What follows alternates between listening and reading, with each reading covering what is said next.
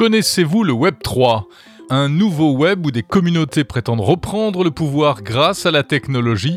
Utopie ou révolution, le Web 3, on en parle cette semaine dans Monde Numérique avec Florian Fressonnet de The Diggers. Attention, vous risquez d'être surpris. Le Web 3, c'est un mouvement qui est directement issu des crypto-monnaies. C'est un web euh, de la confiance, c'est un web de la valeur. On essaye d'imaginer un, futur où euh, quand il y a une valeur qui est créée par un groupe de personnes, elle est ensuite redistribuée à ce groupe de personnes et n'est pas captée par une grande entité euh, organisatrice. Tiens, c'est un corollaire du Web 3. Les crypto-monnaies et les NFT, c'est en plein boom. Ça fait le bonheur de quelques spécialistes du secteur, comme par exemple la licorne française Ledger. Le PDG de Ledger, Pascal Gauthier, est également l'invité de Monde Numérique. Internet en 95, il y avait beaucoup de gens qui pensaient que c'était une bulle et puis que ça allait disparaître et puis qu'il y avait la vieille économie, la nouvelle économie, tout ça. En fait, on est en train de vivre exactement la même chose euh, avec la crypto en ce moment. Le Bitcoin, ça a été la première fois qu'on a inventé un actif digital qui était unique et qu'on pouvait posséder en fait. Il y a désormais plus d'objets connectés que de smartphones et d'ordinateurs à travers le monde, mais cela augmente les risques d'atteinte à la vie privée et cela pose des questions de souveraineté. C'est pour ça que des chercheurs français de l'INRIA ont créé un système d'exploitation pour l'Internet des objets. On va en parler avec François Cuny de l'INRIA.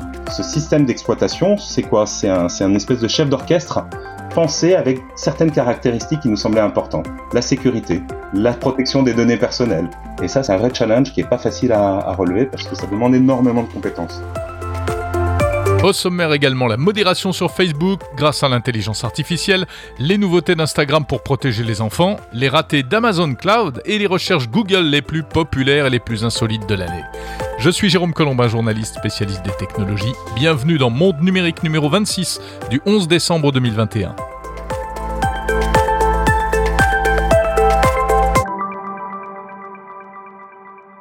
Alors voilà, oui, déjà 26 semaines que ce podcast existe, c'est à la fois peu et c'est déjà beaucoup. Et justement, j'ai quelque chose à vous dire cette semaine. Pour euh, essayer d'améliorer encore cette émission, eh bien, je serais très heureux d'avoir euh, votre avis, euh, d'en savoir plus sur ce que vous appréciez ou ce que vous attendez de Monde Numérique. Alors pour cela, on vous a préparé un petit sondage, un questionnaire rapide, il y en a pour quelques minutes. Hein. Euh, pour y accéder, c'est très simple. Vous avez le lien dans la description de cet épisode ou vous l'avez reçu dans la newsletter si vous êtes abonné. Alors si vous avez juste quelques minutes à consacrer à répondre à, à ces questions, eh bien vraiment, je vous en remercie par avance. Merci également cette semaine à ceux d'entre vous qui m'ont envoyé à nouveau des messages très sympas. Alors je vais les citer. Nono euh, 890, euh, Dave M sur Twitter, Flemme31 sur Apple Podcast ou encore Anderson Doyo sur Twitter également. Rappelons que Monde Numérique est disponible sur toutes les applis de podcast, sur YouTube, ainsi que sur le site mondenumérique.info où là vous pouvez vous inscrire à la newsletter pour recevoir les nouveaux épisodes chaque samedi matin dans votre boîte mail. Vous pouvez également écouter Monde Numérique chapitre par chapitre sur Apple Podcast, sur Podcast Addict et sur mondenumérique.info.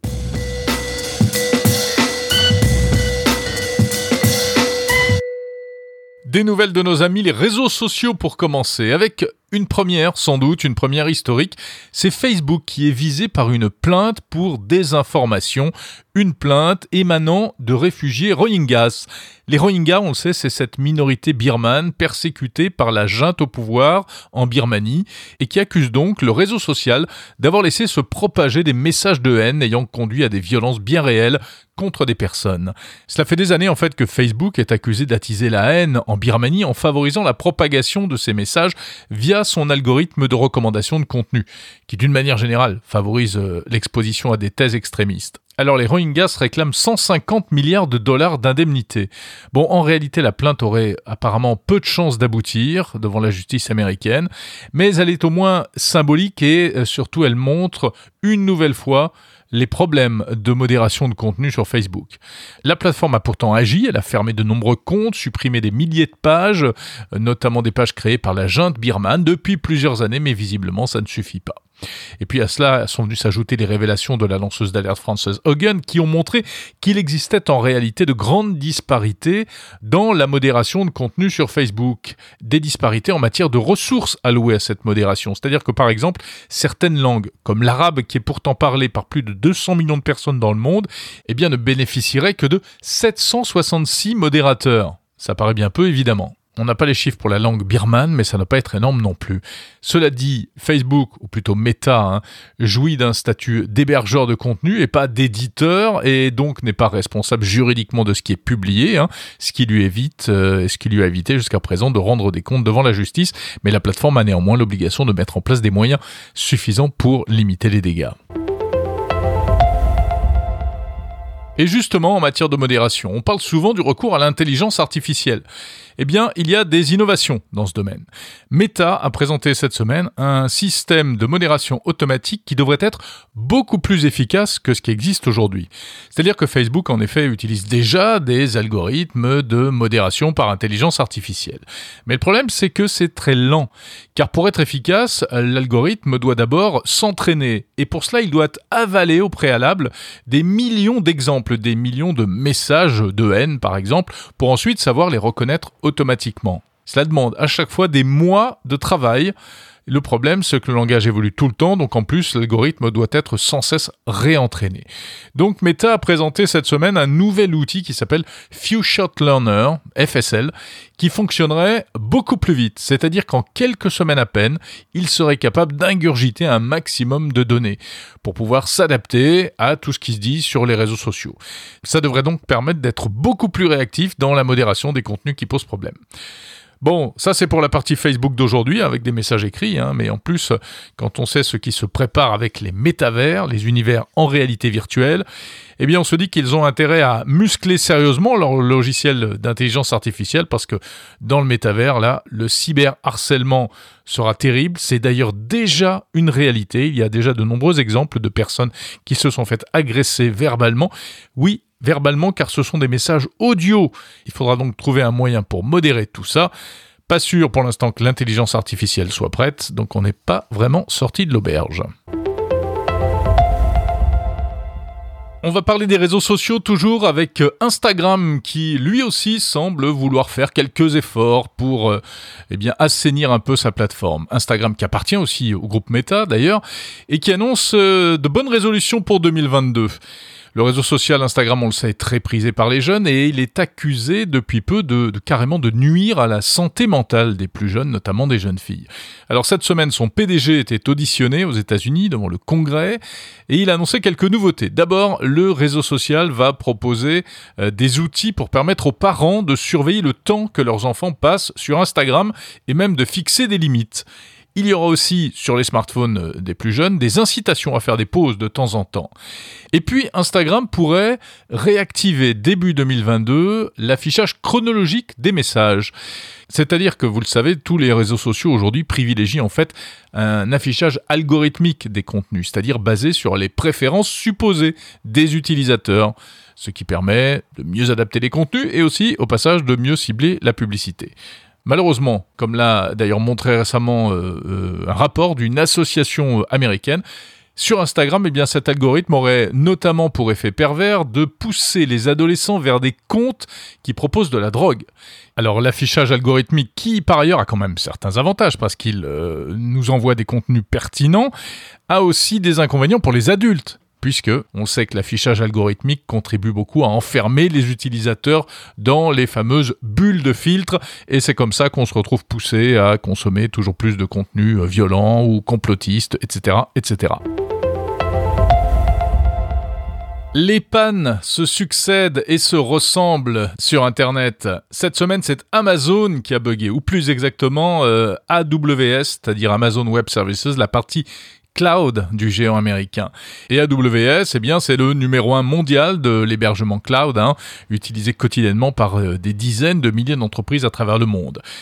Donc quand Amazon tousse, c'est tout Internet qui s'enrhume, et la panne qui a eu lieu cette semaine a bien euh, fichu le bazar, il faut le dire. Cela a perturbé le fonctionnement de très nombreuses entreprises à travers le monde. Hein. On peut citer Disney+, Associated Press, Airbnb, Lyft, ou encore en France, Engie. Toutes ces compagnies ont vu leur fonctionnement euh, perturbé, notamment au niveau de, ce qu'on appelle les API. Il a fallu plusieurs heures pour résoudre complètement le problème. Alors cela rappelle les récentes pannes de Facebook par exemple, ou encore en France d'OVH, l'hébergeur français dont un centre de données à Strasbourg euh, a été victime d'un incendie, ce qui a fait tomber plusieurs grands sites web, y compris des sites gouvernementaux. Et cela montre une fois de plus la vulnérabilité de certaines infrastructures qu'on a un peu parfois tendance à croire infaillibles. En tout cas, euh, bah, ça ne décourage pas euh, le groupe français SNCF, la SNCF qui vient d'annoncer qu'elle avait choisi précisément AWS pour héberger son infrastructure informatique. Donc quelques 7000 serveurs SNCF vont passer sur le cloud d'Amazon. SNCF explique qu'Amazon a été choisi parce que c'est lui qui offrirait les meilleures garanties de robustesse et de résilience. On va terminer ce tour d'horizon des news tech qui valent le coup par le palmarès des recherches 2021 sur Google. Chaque année, à la même période, le moteur de recherche publie un classement euh, des recherches pays par pays et catégorie par catégorie. Alors c'est toujours intéressant et assez révélateur, voire amusant, euh, euh, d'observer ce qui a bah, préoccupé et interrogé les internautes au fil des mois. Résultat donc pour l'année 2021 en France, eh bien beaucoup de sport. Les internautes ont ainsi cherché à en savoir plus sur l'Euro 2021, qui arrive carrément en tête de liste. Il y a également la Ligue 1 ou Roland Garros, mais on trouve également eh les termes attestation couvre-feu, euh, vite madose, passe sanitaire, confinement ou encore tout simplement Covid. Finalement, aucune surprise. En termes d'actualité, ce qui revient beaucoup, eh bien, ce sont euh, toujours selon Google les mots Afghanistan ou Bitcoin, mais également survivaliste, wokisme ou islamo-gauchisme, des concepts à propos desquels les internautes français ont donc cherché à en savoir plus. Enfin, concernant les personnalités les plus recherchées sur Google en 2021, eh bien, c'est Harry Habitant euh, qui arrive en tête. Olivier Duhamel arrive également en tête, ainsi que Kylian Mbappé. Sans doute pas pour les mêmes raisons, tous ces gens-là. Et puis, euh, Thomas Pesquet n'est que dixième. Enfin, parmi les recherches Google les plus insolites, eh bien, on retiendra les requêtes suivantes. Pourquoi les tronçonneuses ont été inventées? Pourquoi les céréales ont été créées? Ou encore, pourquoi le ciel est jaune? Voilà ce que des internautes français ont demandé cette année à Google. Allez comprendre pourquoi.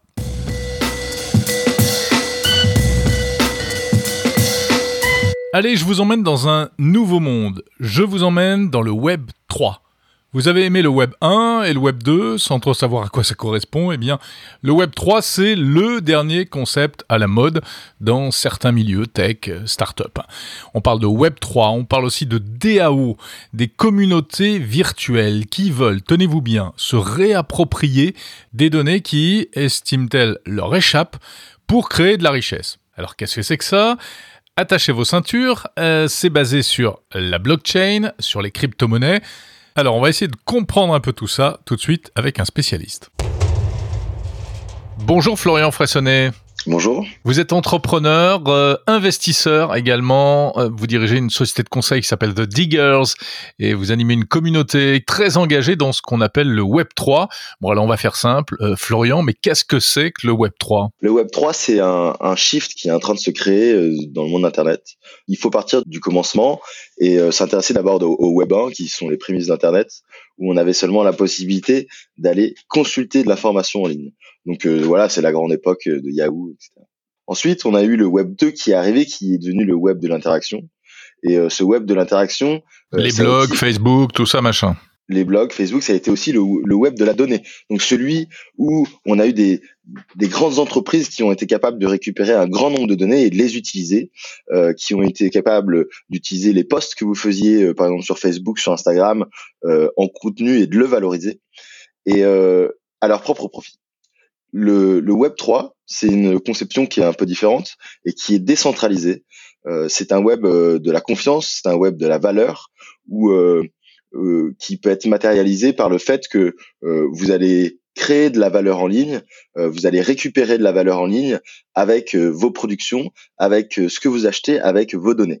Et dans ce cadre-là, on, on, voilà, on essaye d'imaginer un, un, futur où quand il y a une valeur qui est créée par un groupe de personnes, elle est ensuite redistribuée à ce groupe de personnes et, et, et n'est pas captée par une par une grande entité organisatrice. On va dire. Qui est à l'origine de ce concept? Alors, En fait, euh, le Web 3 s'est construit un peu tout seul, mais c'est un mouvement qui est directement issu des crypto-monnaies, de Bitcoin. Euh, Bitcoin qui a été créé par Satoshi Nakamoto et qui, qui est basé sur un protocole blockchain. Et c'est ce protocole blockchain-là euh, qui a donné naissance à un certain nombre d'innovations. Et parmi ces innovations, donc il y a eu il y a eu le, le, trait financier Bitcoin, mais il y a aussi Ethereum. Ethereum, c'est ce qu'on appelle un layer one. Et ce layer one, il est en fait un protocole sur lequel on peut construire des applications.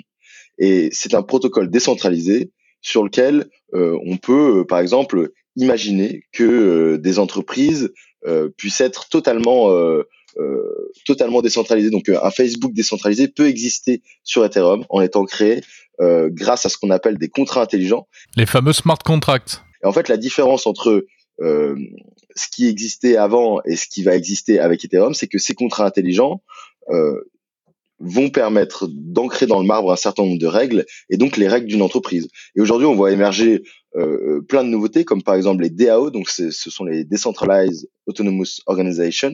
Et ces DAO, elles permettent à un certain nombre de personnes de travailler ensemble sans avoir de management ou sans avoir d'organes centralisateurs. Et euh, concrètement, ça se traduit par quoi? Quel type d'activité euh, Vous avez cité un ou deux exemples, mais pour qu'on comprenne bien, c'est Comment on gagne de l'argent avec tout ça et comment on vit? Alors, euh, il y, a plusieurs façons euh, de gagner de l'argent avec ces sujets-là, mais aujourd'hui, c'est vrai que les, les DAO... Pardon d'être trivial, hein, mais bon. Bien sûr, mais les DAO aujourd'hui, elles sont euh, particulièrement restreintes au sujet financier. En fait, la plupart des protocoles qui sont construits sur Ethereum, euh, c'est quand même un, il y a quand même un sujet d'investissement derrière. Oui, voire de spéculation euh, pure et dure et bien sûr et bien sûr de spéculation. Faut, enfin, il faut aussi aussi mettre des mots sur sur ce qui est en train de se passer. Euh, mais mais c'est une spéculation aussi qui est nécessaire. Enfin, il faut toujours un afflux d'argent pour euh, pour faire émerger un, un, un phénomène comme celui-ci. Et derrière, euh, euh les utilités, elles sont euh, elles sont elles sont nombreuses. Par exemple, euh, là aujourd'hui, on voit des protocoles de ce qu'on appelle de lending and borrowing, donc euh, c'est des protocoles de prêt d'argent, de prêt d'argent décentralisé. Donc, euh, pour vous donner un idée, si demain vous devez emprunter 100 000 euros sur un protocole comme Curve ou AAV, si vous arrivez avec un avec un collatéral qui est conséquent, vous pouvez emprunter de l'argent en quelques clics, qui sera prêté non pas par la décentralisation, mais qui sera prêté par d'autres prêteurs qui ont engagé leur argent sur un smart contract. Et ce qui est intéressant, c'est que c'est décentralisé à tous les niveaux. Donc un protocole comme Curve ou comme AAV qui permet de faire ça, toute leur gouvernance, donc tout leur management, il est géré par ce dont je vous parlais qui est une DAO. Et donc toutes les personnes qui possèdent un token, euh, c'est-à-dire une, on va dire une représentation d'une part euh, de, de Curve ou de, ou de AAV, tous ces gens-là, ils peuvent voter sur le futur de l'entreprise, donc sur le futur de cette banque décentralisée. On a, on a une DAO qui, qui est intéressante qui s'appelle Bankless, Bankless, en gros, c'est le numéro un de la pédagogie euh, un peu sur le Web 3, euh, les cryptos euh, aux US. Et, et, dans le même sens, eux, ils ont créé une DAO. Donc, chaque personne qui écrit un grand article de qualité qui sera publié sur Bankless, elle sera rémunérée pour ça. Et pourquoi? Parce que tous les gains que fait Bankless sur ses médias, etc., ils sont envoyés dans ce qu'on appelle la DAO Treasury. Et c'est cette DAO Treasury qui va payer toutes les personnes qui participent à l'action du développement de Bankless. Florian Fressinet, bon, ça fait rêver hein, ce que vous décrivez.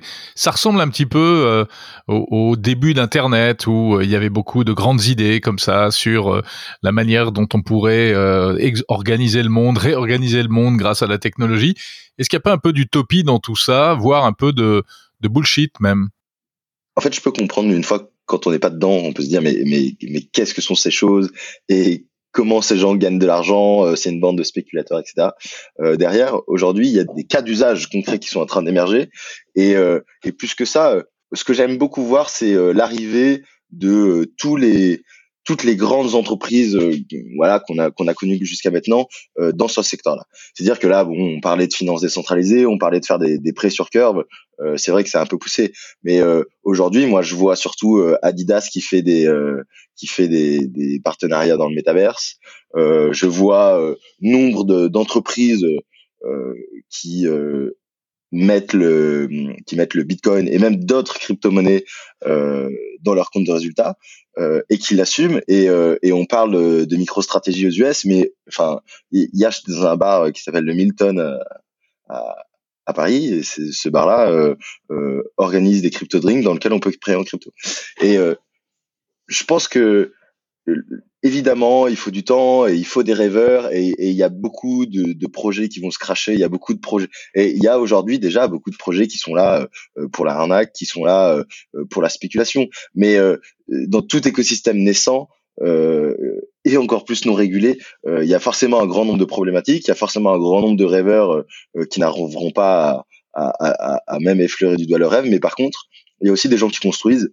Euh, il y a des gens qui sont sérieux dans ce qu'ils sont en train de construire et, euh, et qui peuvent vraiment euh, devenir des vrais game changers. Alors, si on veut entrer dans le Web 3, je dirais, comment ça se passe? Par où on par où on passe et où est-ce qu'il ne faut pas aller?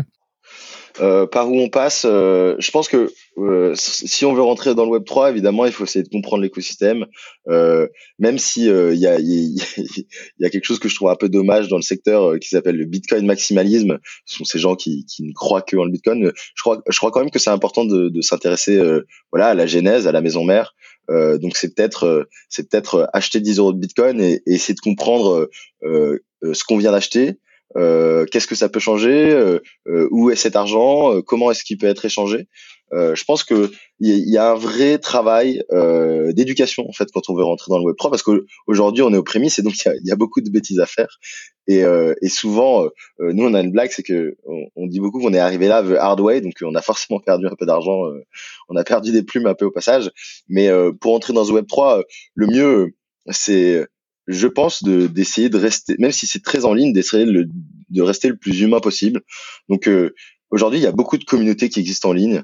Euh, nous, The Diggers, notre euh, notre ambition, c'est d'être français parce que on pense à, à, tous ceux qui parlent très mal anglais parce que toutes les communautés sont sont très anglophones jusqu'à jusqu'à aujourd'hui. Hum, enfin, vous avez pris un nom anglais quand même en anglais. Ouais, c'est vrai. bon, le, le, marketing, nous, tu vois, que voulez-vous.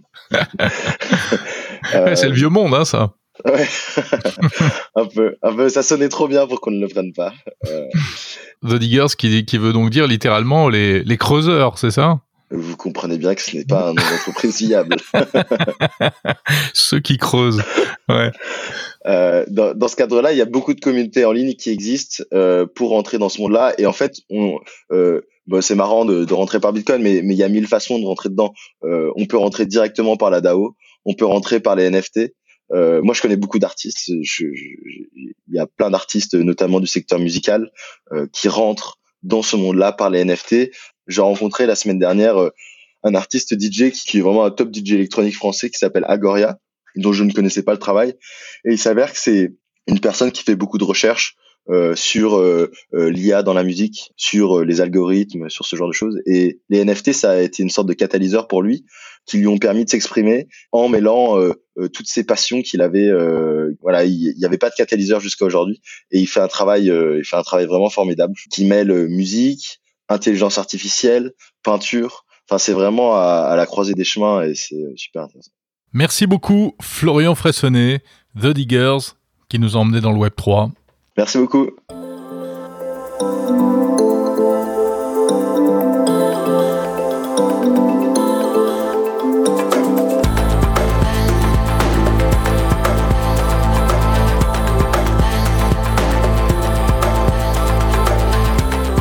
Alors j'espère que ce petit voyage dans le Web 3 vous a plu. On va rester dans les mêmes eaux tout de suite avec notre deuxième invité de la semaine.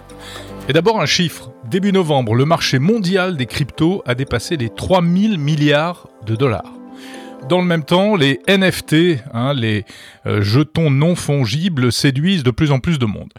Quelques exemples, le prochain film de Martin Scorsese sera financé entièrement avec des NFT.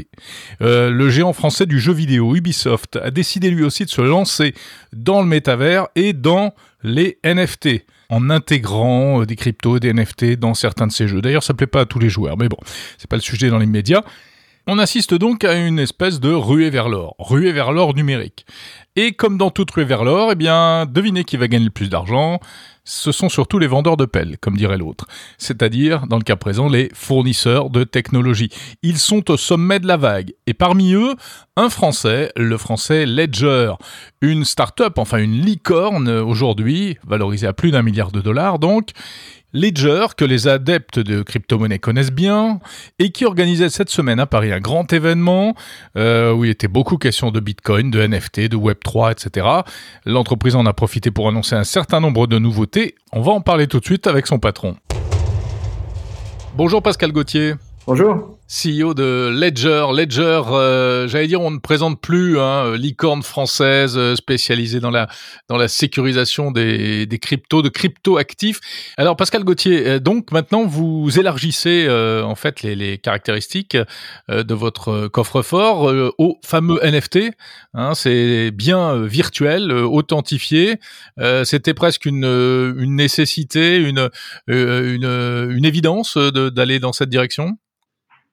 Oui, en fait, nous, notre vision, c'est qu'il y a une vague euh, qui est en train de se faire sur euh, ce qu'on appelle les, les, actifs digitaux critiques. Le Bitcoin, ça a été la première fois qu'on a inventé un actif digital qui était unique et qu'on pouvait posséder, en fait. Euh, et euh, de cette innovation est venue toutes les autres, toutes les crypto-monnaies qu'on connaît, l'Ethereum, Solana, Polkadot, Cosmos, enfin voilà, tout ce qui est en train d'arriver sur le marché. il y en a des, des centaines, des milliers parfois en, en tokens. Euh, mais aussi maintenant euh, avec la vague des NFT. Et en fait, tous ces actifs digitaux critiques partagent euh, sont, sont, tous sur des blockchains et donc partagent le même problème de sécurité. C'est-à-dire que si vous donnez votre clé privée à quelqu'un ou si quelqu'un vous prend votre clé privée, ça veut dire qu'on vous a pris votre secret. Et donc par définition, bah, c'est plus un secret. Une fois qu'il y a deux personnes qui sont au courant, c'est plus un secret. Et donc du coup, on peut vous prendre euh, vos bitcoins, on peut vous prendre vos NFT. Et une fois qu'on vous les a pris, et eh ben vous pouvez euh, plus les retrouver. C'est-à-dire qu'il n'y a pas de, de numéro vert euh, sur lequel on peut appeler. Il n'y a personne qui va vous rendre euh, vos bitcoins ou vos NFT. Ouais, on n'a que nos yeux pour pleurer, quoi. Voilà. Et donc, donc ça veut dire que la sécurité devient extrêmement importante. Et ça, c'est un changement qui se passe. C'est-à-dire que jusqu'à présent, la sécurité était importante, mais bon, on va dire que le contenu qu'on avait sur son ordinateur ou sur, sur son téléphone était largement réplicable. On peut se faire voler notre identité. C'est pas pour autant qu'on a perdu notre identité, par exemple. Euh, par contre, si on se fait voler un Bitcoin, on a perdu le Bitcoin, ça c'est sûr. Et donc, euh, donc c'est un nouveau, euh, c'est un changement un peu dans le dans les modèles de sécurité dans la façon de de penser à cette sécurité. C'est-à-dire que là, c'est un problème de 1 ou 0. Si le Bitcoin est parti, il est parti, on le reverra jamais. Et donc, il faut que la sécurité soit absolue. Et il faut surtout s'éduquer pour comprendre un peu les enjeux de sécurité qu'il y a autour de ces crypto-monnaies et des NFT. C'est important. Il y a une effervescence assez incroyable, mais comment est-ce que vous voyez évoluer les choses? Est-ce qu'il n'y a pas encore trop d'incertitudes par rapport à tout ça Vous savez, la, vie c'est fait d'incertitudes. Aujourd'hui, on a des certitudes sur rien. Regardez le, coronavirus. Euh, après deux ans, on est toujours sûr de rien finalement. Euh, et donc, je pense que quand il y a des grandes évolutions technologiques telles que celles proposées par le Bitcoin et, la, blockchain euh, de manière plus générale, on, passe d'incertitude en incertitude, mais au bout d'un moment, on commence quand même à affiner le, le, le, le, problème et la compréhension de, de, ce qui est en train de se passer. Et je pense que là, on est passé quand même euh, au niveau de tout ça dans une dans une dans une vague un peu plus mature d'adoption, un peu plus euh, euh, un peu plus générale. Et euh, en ça, euh, on peut regarder d'ailleurs, on peut on peut toujours comparer, par exemple, ce qu'on est en train de vivre avec avec cette nouvelle révolution technologique par rapport à ce qu'on a vécu avec Internet. quand on réfléchit à Internet en 95, beaucoup de gens euh, savais pas vraiment si Internet ça allait devenir quelque chose. Je me rappelle même en 2000, moi j'ai commencé à travailler en 2000 et j'ai commencé sur Internet. Il y avait beaucoup de gens qui pensaient que c'était une bulle et puis que ça allait disparaître et puis qu'il y avait la vieille économie, la nouvelle économie, tout ça. En fait, on est en train de vivre exactement la même chose euh, avec euh, avec la crypto en ce moment. Et, et, ce qui se passait avec Internet au départ, la raison pour laquelle les gens y croyaient pas, c'est qu'il y avait pas beaucoup d'applicatifs finalement. Avec Internet, on pouvait envoyer des mails, et on se disait bon c'est bien mais euh, j'aime bien quand même envoyer des cartes postales. Et puis bon si c'est tout ce que je peux faire avec internet finalement euh, à quoi ça va me servir? Et puis on voit bien aujourd'hui que tous nos tous nos usages ont été euh, digitalisés parce que internet c'était un, un moyen fantastique de faire passer de l'information d'un point A à un point B. Eh ben c'est un peu ce qui est en train de se passer aujourd'hui avec les crypto-monnaies. Et là on est rentré dans dans l'âge de l'applicatif, c'est-à-dire que jusqu'à présent on a construit les protocoles, on a construit l'infrastructure et notamment Ledger hein, sur l'infrastructure de sécurité, sur l'infrastructure de de, de, de, dépositaire, hein, c'est-à-dire si j'ai des bitcoins, euh, est-ce que je peux les confier à quelqu'un et si oui, euh, dans quelles conditions, comment ça va être conservé, etc. Donc la conservation des, des crypto-monnaies, c'était une des parties de l'infrastructure qui était nécessaire pour euh, pour que pour que les écosystèmes puissent croître. Et là, en 2021, on se rend compte qu'on est passé vraiment dans le monde applicatif. Et les NFT, c'est le, c'est le bon exemple d'un applicatif parce que pendant longtemps, on a dit, mais finalement, à quoi ça sert les blockchains? Bon, bah, si ça sert euh, qu'à envoyer ou recevoir du Bitcoin, finalement, ça sert pas à grand chose. Alors, moi, déjà, je pense que le Bitcoin, même tout seul, c'est une, une innovation euh, extraordinaire. On pourra revenir là-dessus, mais, mais même pour ceux qui, qui croient toujours pas au Bitcoin, ils sont forcés maintenant de se rendre compte que finalement les les NFT, c'est quand même assez intéressant parce que en fait, on tokenise des actifs qui, qui, qui existent déjà et maintenant, ça y est, on, peut les posséder. On peut vraiment posséder des actifs euh, digitaux sous la forme euh, d'art ou, ou, de n'importe quoi. D'ailleurs, un NFT, ça peut être à peu près euh, n'importe quoi. Et donc, on voit bien qu'on est dans l'applicatif pur. donc, à quoi ça sert? Bah, Ça sert à ça. Ça sert à transférer de la valeur et ça sert à créer des actifs digitaux uniques. Et généralement, tout ce qui est unique a de la valeur et, et les gens aiment bien collectionner. Donc, les NFT, par exemple, c'est ça va exactement dans le l'envie et le désir de collection euh, des gens. Alors, il y a un truc en ce moment, euh, c'est une vraie folie, c'est le, métavers, les, métavers, et avec euh, ce qui l'accompagne, un, business naissant de biens virtuels. Comment vous voyez ça? Vous allez vous, positionner là-dessus ou bon, c'est déjà, on peut déjà bah, aller s'amuser dans le métavers avec Ledger? Ouais, en fait, on est déjà, je veux dire, Ledger, c'est probablement la boîte la plus métaverse du monde aujourd'hui. Parce que ça dépend ce qu'on appelle le metaverse, mais pour moi, ce que le metaverse n'est pas, c'est euh, une espèce de, de seconde live virtuel où on se baladerait avec un avatar et puis euh, on rencontre des gens dans, dans, des rues virtuelles, etc. Bon, ça pour moi, c'est de la c'est de la réalité virtuelle et euh, ça, ça a un peu rien à voir avec le métaverse. Enfin, je veux dire, on pourrait mettre un métaverse dans de la réalité virtuelle, mais mais pour moi, le métaverse c'est plutôt euh, quelque chose de beaucoup plus terre à terre. C'est euh, c'est le fait de pouvoir contrôler son soi virtuel. Et en fait, euh, ce qui s'est passé jusqu'à présent dans ce qu'on appelle le Web 2, mais en, tout cas c'est la, digitalisation telle qu'on a connue sur les 20 dernières années, en fait on a vu qu'on a été dépossédé de notre vie virtuelle, dans le sens où on ne possède rien. Aujourd'hui, tout ce que vous avez, ça appartient à Google, ça appartient à Facebook, ça appartient à, à des entités tiers qui sont euh, dont je conteste pas la légitimité, mais si vous voulez, le, le, la propriété en fait n'est pas la vôtre ce qui est en train de se passer avec les technologies de, crypto-monnaie, de blockchain et, autres, c'est que tout d'un coup, euh, la propriété devient euh, la vôtre. Alors du coup, vous pouvez posséder des actifs euh, digitaux. Et donc ça, ça change tout par rapport à... Et, donc c'est ça le métaverse, en fait. C'est pouvoir contrôler son soi digital et ensuite déléguer l'utilisation, donc complètement renverser, en fait, la charge de la preuve, comme on pourrait dire dans un, dans un tribunal, c'est-à-dire que avant tout appartient euh, à, à, des tiers et, euh, et, et, vous y avez accès. Maintenant tout vous appartient et vous pouvez donner accès à des tiers. Donc, on renverse complètement la relation entre l'humain et le digital, où maintenant vous êtes en contrôle de votre vous digital et le vous digital, il est constitué de ce que vous possédez en fait, de votre identité digitale par exemple, de vos données de santé digitale, de voilà, de, de, tout, de vos crypto-monnaies, de vos NFT, donc de tout un tas de choses que vous possédez désormais et que vous pouvez ensuite aller utiliser dans le monde digital. Et donc effectivement, ensuite, ça peut prendre la forme d'un, metaverse tel que euh, Spielberg le décrit dans, dans Ready Player One, où à la fin on est dans un monde virtuel. Et, mais, ce qui est marrant dans Ready Player One, c'est que quand on a son avatar, ok, on a son avatar, il y a le jeu, etc. Mais on possède, on possède son argent, on possède ses, euh, ses, euh, ses, ces petits artefacts. En fait, tout ça, c'est à nous. Et donc, on peut très bien imaginer, effectivement, demain que on va aller acheter une paire de Nike. Quand on achètera une, paire de Nike, elle viendra avec un NFT et que ce NFT euh, permettra de d'émuler dans un jeu XY euh, une paire de Nike, euh, la, la, même paire de Nike au pied. Par exemple, ça, ça peut être un exemple. Mais de toute façon, le métavers, c'est bien que vous avez acheté votre paire de Nike, vous la possédez dans le monde physique et vous la possédez aussi dans le monde virtuel et vous l'utilisez où vous voulez euh, dans euh, les jeux qui seront compatibles par exemple et où euh, simplement ça sera uniquement un token qui prouvera que vous êtes un client fidèle de Nike. Merci beaucoup Pascal Gauthier, CEO de, de Ledger. Avec plaisir, merci à vous et merci pour vos questions. Et si le sujet vous intéresse, sachez que vous pouvez retrouver l'intégralité de cette interview de Pascal Gauthier en épisode bonus sur le fil de Monde Numérique.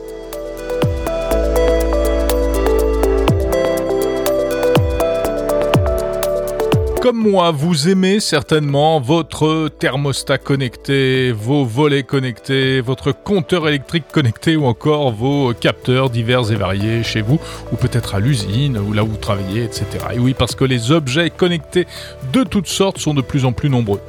Mais pouvons-nous faire confiance aveuglément à ces objets connectés?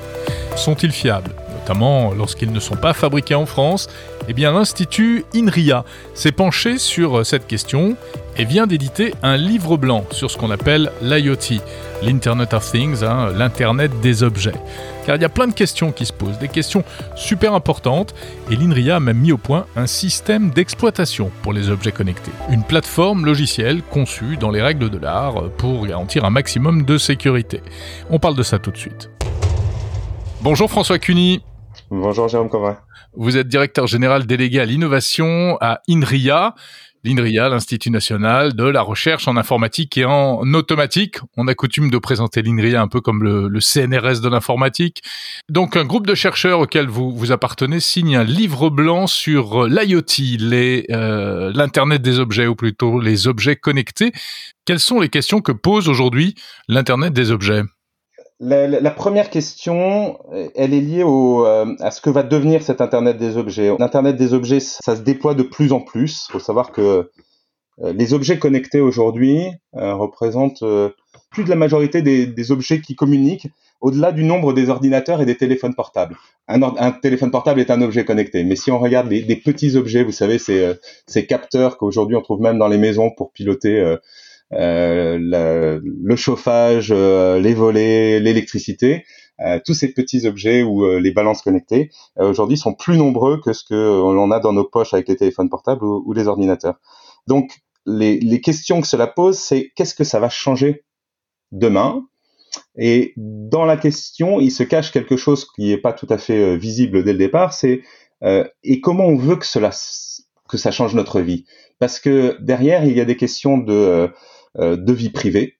L'information qui remonte de ces objets connectés euh, raconte beaucoup sur nos, activités, sur notre vie privée. Euh, donc comment on veut que ça, que ça partage cette information, comment on veut que ça agisse sur le monde. On sait qu'avec l'intelligence artificielle, les objets connectés peuvent actionner le monde. Parfois, ça allume la lumière, ça éteint la lumière, ça ouvre la fenêtre, ça ferme la fenêtre. Donc, on voit bien dans la maison que ça peut, ça peut agir. Est-ce qu'on veut laisser faire ça? Est-ce que si on veut, qu'est-ce qu'on veut garder comme contrôle? Euh, sur ces objets connectés. Pour faire simple, est-ce qu'on doit avoir peur de ces objets connectés? On parle de quoi? D'exploitation abusive euh, éventuelle de, de, données personnelles, de euh, d'intrusion dans la vie privée, soit pour des raisons commerciales, soit pour des motifs de piratage, c'est ça? Oui. Alors, il peut y même y avoir des risques plus euh, plus basiques. Si c'est mal programmé ou qu'il y a des erreurs, c'est que ces objets fassent pas ce qu'on qu'on attend d'eux et euh, il peut y avoir des risques industriels si des objets connectés sont des capteurs qui vérifient euh, euh, la durabilité de, du sarcophage d'une centrale nucléaire, on a intérêt à ce qu'il soit plutôt bien fait et bien bien conçu et qui se se trompe pas. Il y a évidemment le risque de la vie privée. Je le disais tout à l'heure, si on suit ce que remontent les objets connectés, ils disent beaucoup sur ce que l'on fait, où on est, euh, qu'est-ce qu'on actionne, comment on vit. Et donc, euh, oui, il faut, faut, faire attention à euh, la façon, quelles sont les informations que l'on veut remonter, comment on les remonte, et puis à comment on les protège, comment on, on, pense ces objets, comment on pense les systèmes qui pilotent ces objets, comment on pense les programmes qui sont embarqués dans ces objets, euh, pour qu'ils soient suffisamment robustes à des attaques, parce que des attaques, il y en a, comme partout, et il y a des gens euh, alors qu'ils peuvent vouloir les utiliser pour euh, vous envoyer de la pub et puis euh, et s'adresser à vous, mais qui peuvent aussi vouloir l'utiliser pour pour de façon frauduleuse accéder chez vous pour faire un cambriolage en ouvrant. J'évoquais tout à l'heure la domotique, donc c'est des choses qu'il faut qu'il faut bien regarder. je pense que le, le, début des objets connectés et notamment de la domotique n'avait pas obligatoirement cet aspect-là en en tête parce que bah, parce que les attaques n'existaient pas comme c'était tout nouveau euh, il y avait assez peu d'attaques et c'était assez peu sensible. Aujourd'hui on a vu sur internet des gens qui prenaient le contrôle de vos caméras d'ordinateur ou de pour aller regarder ce qui se passe. Alors, en général avec extrêmement peu de conséquences à court terme mais parfois avec un esprit euh, vraiment malveillant qui peut aller assez loin. Donc oui c'est le le risque il est euh, il est à tous ces niveaux là et j'en oublie euh, certainement mais c'est la façon dont on le regarde au départ, dont on le pense au départ, qui est très important en intégrant toutes les dimensions. Tout ça, ça se fait de façon assez, euh, assez bien si on y pense dès le départ. Alors, euh, c'est pour cela que vous avez développé euh, à l'INRIA un système d'exploitation spécial pour les objets connectés. Absolument. Alors, ce système s'appelle Riot. En fait, on l'a développé à l'INRIA, mais on l'a développé dans un mode très ouvert. Vous savez, cette euh, système de, de, de, de, programmation où on fait intervenir plein de gens dans le monde à travers euh, de l'open source. Le code euh, qui a été développé et mis à disposition des développeurs, mais aussi des utilisateurs de façon transparente pour qu'il n'y ait, ait, rien de caché. Ça a été développé évidemment porté par INRIA, mais dans une collaboration avec l'Allemagne euh, dès le départ. Et puis il y a plein de développeurs, il y a des centaines de développeurs partout dans le monde qui y contribuent. Cet OS, donc cette, ce système d'exploitation, c'est quoi? C'est un, un espèce de chef d'orchestre vous savez, le système d'exploitation des ordinateurs, c'est euh, euh, c'est celui qui, qui contrôle un petit peu l'ouverture des fenêtres, les applications, comment elles tournent. Oui, c'est euh, Windows, bah, Linux, macOS, etc. Voilà, et puis sur les téléphones, Android, Android, iOS. Et donc là, dans les objets connectés, on a, on a la même chose, mais avec des contraintes un peu nouvelles, voire très nouvelles. C'est que ces objets, ils sont, je le disais, ils sont des milliards, il y en a beaucoup, donc ils doivent communiquer entre eux, ils doivent gérer sur l'objet lui-même une capacité de calcul, de stockage euh, et de communication qui est beaucoup, beaucoup, beaucoup, beaucoup plus faible que ce qu'on trouve aujourd'hui dans l'ordinateur évidemment et dans le téléphone portable en plus. On fait une comparaison, on compare à ce qu'étaient vos ordinateurs en 1960-1970. Euh, donc il va falloir faire tourner un système d'exploitation avec des applications, mais sur des capacités d'il y d'il y a 40 ou 50 ans. Euh, alors évidemment, on leur demande pas de faire exactement la même chose. Euh, c'est plutôt la multiplicité des objets et leur interconnexion qui va faire des choses et qui va. Mais il faut quand même qu'ils puissent capter l'information, éventuellement la manipuler un petit peu, puis la remonter. Et donc euh, l'enjeu, tous les enjeux, c'est arriver à faire tenir ce système d'exploitation dans très peu de mémoire et avec très peu de et qui fonctionne avec très peu de ressources, le faire fonctionner sur des objets qui sont parfois isolés d'un réseau électrique et donc qui doivent fonctionner sur des batteries avec très peu d'énergie. Donc on les on les active, on les désactive, ils restent vivants euh, juste pendant quelques microsecondes pour pouvoir euh, faire leur travail et puis ils se réteignent et puis ils se rallument et puis ils se réteignent, ils se rallument. Communiquer entre eux, c'est, extrêmement important. Et puis on a pensé ce système pour qu'il soit justement dès le départ, comme dit by design, de, dès, dès, leur, dès sa conception, pensé avec certaines caractéristiques qui nous semblaient importantes. La sécurité, la protection des données personnelles, euh, tous ces éléments-là. Et on pense que sur les objets connectés, c'était déjà vrai sur les téléphones et sur les ordinateurs, la dépendance à des technologies qu'on ne maîtrise pas, qui sont fermées, pose des vrais problèmes de, souveraineté. On l'a vu euh, il y a quand même pas si longtemps pendant la crise avec euh, le développement d'applications euh, de traçage en particulier. Hein, euh, vous avez vu le développement de tous anti-Covid, mais là, euh, sur. c'est pour ça que vous, vous vous étiez occupé à, à l'Indria du développement de tous anti-Covid, précisément pour ne pas avoir à utiliser les outils de, de Google et d'Apple. Absolument, avec l'idée que au cœur de, de, de, ce développement au départ, il devait y avoir une vraie réflexion sur la protection des données personnelles. François Cuny, euh, est-ce que l'industrie va adopter euh, cet outil? Alors l'industrie l'adopte déjà. Hein. Il y a déjà beaucoup de, euh, d'industriels qui ont euh, téléchargé, qui ont euh, qui utilisent Riot dans l'aéronautique, dans le dans l'automobile, dans l'énergie. on a une expérience qui va toucher l'industrie spatiale puisque on va envoyer dans un satellite des expériences qui embarqueront Riot sur des, des, objets connectés pour aller faire de la captation d'un certain nombre de choses pendant des expériences dans l'espace. Donc ça, ça, ça, se déploie déjà. Nous, on va pousser en tant qu'organisme public à ce que autour de nous, le tissu industriel français euh, s'intéresse euh, et, et, la capacité de regarder ce qui se fait dans Riot. Et pour ça, on a mis en place euh, au sein d'INRIA une, académie de formation, ce qu'on appelle l'INRIA Academy, qui permet à n'importe qui de venir nous dire, bah voilà, j'ai besoin de me former sur ces technologies un petit peu de pointe, un peu compliquées parfois, qui sont ici du monde scientifique, monde académique. Et sur Riot spécifiquement, on a une formation dédiée dans INRIA Academy.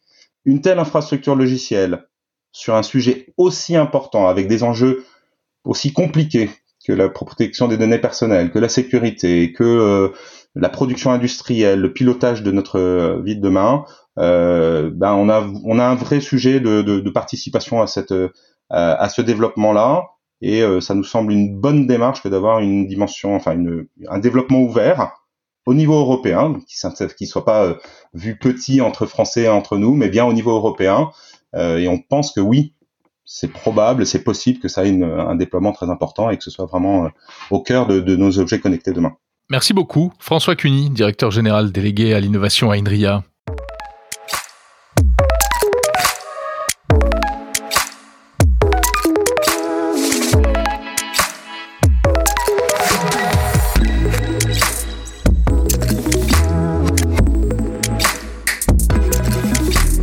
On ne va pas se quitter sans jeter un petit coup d'œil dans le rétroviseur comme chaque semaine avec les anniversaires de la tech. Et oui, c'est le système Galileo, lancé le 15 décembre 2016, concurrent du GPS américain qui est basé sur une constellation de 30 satellites et qui est même meilleur que l'américain, en tout cas dans sa version de, euh, accessible au grand public, euh, puisque la précision est de 4 mètres. Bon, sauf qu'il faut des terminaux compatibles et pour l'instant, eh ben, euh, on les compte sur les doigts de la main. Autre anniversaire, ce même 15 décembre, mercredi, c'est amusant, ce sont les 26 ans d'un moteur de recherche que seuls les plus vieux d'Internet ont connu. Il s'agit d'AltaVista. AltaVista.com, lancé en 95 par euh, la société Digital Equipment. Et c'était une petite révolution pour l'époque parce que c'était vraiment le meilleur moteur de recherche, un vrai moteur contrairement à Yahoo qui n'était qu'un annuaire. Mais AltaVista sera balayé par Google, lancé en 98, et il fermera ses portes en 2013. Enfin, autre anniversaire, le 17 décembre, on fêtera les 25 ans de la découverte du mulot par le président français Jacques Chirac. Ça, c'est pour l'anecdote, c'est amusant. 17 décembre 96, le président de la République visite la Bibliothèque nationale de France. Et à l'époque, eh bien oui, personne ne connaissait vraiment les ordinateurs, et même pas Jacques Chirac, à qui on fait une démonstration. On lui parle de la souris, et il demande Mais qu'est-ce que c'est que cette souris? Ça deviendra un véritable gag et on ne parlera plus ensuite que du mulot de Jacques Chirac. Si vous voulez en savoir plus, rendez-vous sur tech-time.fr.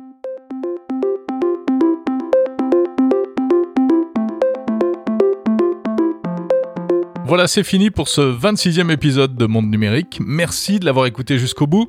N'oubliez pas de répondre au petit sondage dont je vous ai parlé. Vous trouverez le lien en description de cet épisode. En quelques clics, vous me donnez votre avis sur le podcast et ça permettra euh, de faire encore mieux la prochaine fois. Vous pouvez aussi laisser un commentaire et un avis sur les plateformes de podcast. Très utile pour les autres internautes et auditeurs qui passent par là. Je vous souhaite une très bonne semaine. Je vous salue. À samedi.